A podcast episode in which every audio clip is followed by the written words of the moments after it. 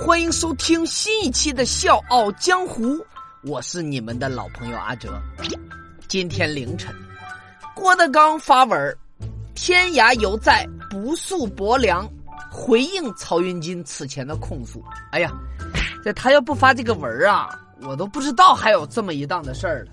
我都把前两天那个事儿给忘得差不多了。然后呢，我又重新的温习了一下之前的事儿，又看了一下郭德纲发表的这篇长篇博文，上面写着：高额学费，那其他穷孩子的学费哪儿来的？住张画家地下室长湿疹，那请问画家那宣纸是怎么活下来的？参演影视剧不给钱，当年回款艰难，分文未见，发行公司都没了，等等等等等等哈，呃，总之一堆吧。我觉得呀。这俩人要是支一台子，你一言我一语，要搭戏的话，这多高的票价都能卖出去。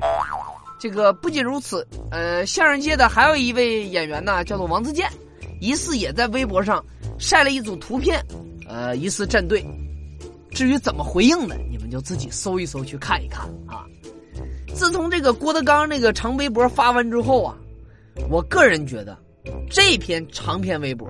啊，这篇文章完全有实力进入到语文教材。就说编委会啊，对于郭德纲的博文是大为赞赏，认为其文采不输现有的语文教材当中的任何一篇课文。入选教材那只是时间的问题，而且编委会认为这篇文章更富有时代特色。除了文学性，学生们还可以通过学习一系列的撕逼技巧。目前呢，编委会在重点的研究此文是否需要全文背诵。我们期待哈。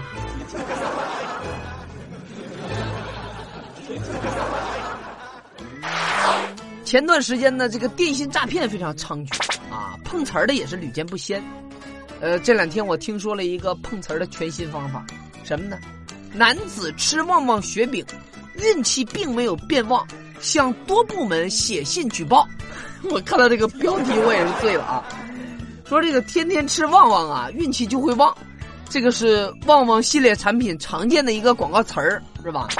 刚来南京不久的谢先生，因为吃了很多天的旺旺雪饼，运气并没有变旺，所以就一怒之下写了一封举报信，向执法部门举报，宣称旺旺他的这个宣传词儿已经形成欺诈，并要求其赔偿五百块钱。哎呀，我从来没有见过如此单纯可爱、清纯不做作的男人了。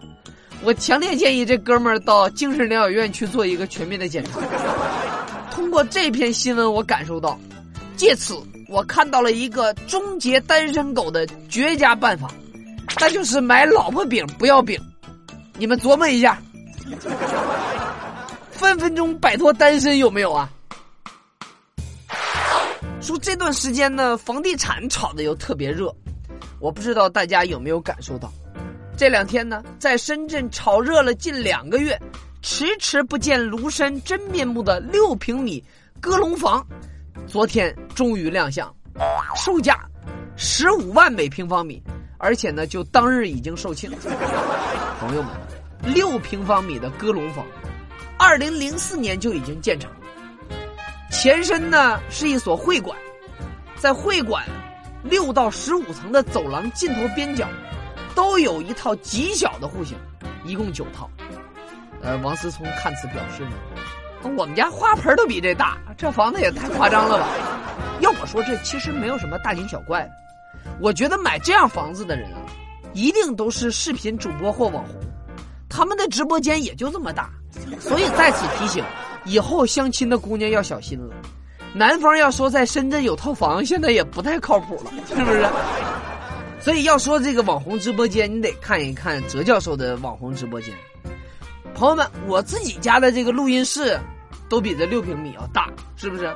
想看我这个直播室的朋友，你可一定要关注一下。每周五晚十点在企鹅 FM 和大家面基，每周六晚十点在 QQ 空间和广大迷妹见面，千万不要错过哦。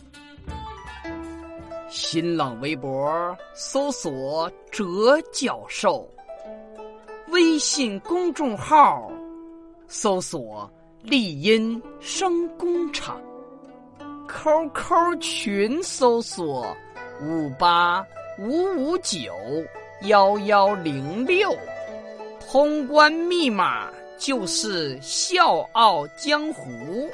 每星期五晚十点钟，阿哲和广大迷妹视频见面；每周六晚十点钟，阿哲在 qq 空间和广大网友面基。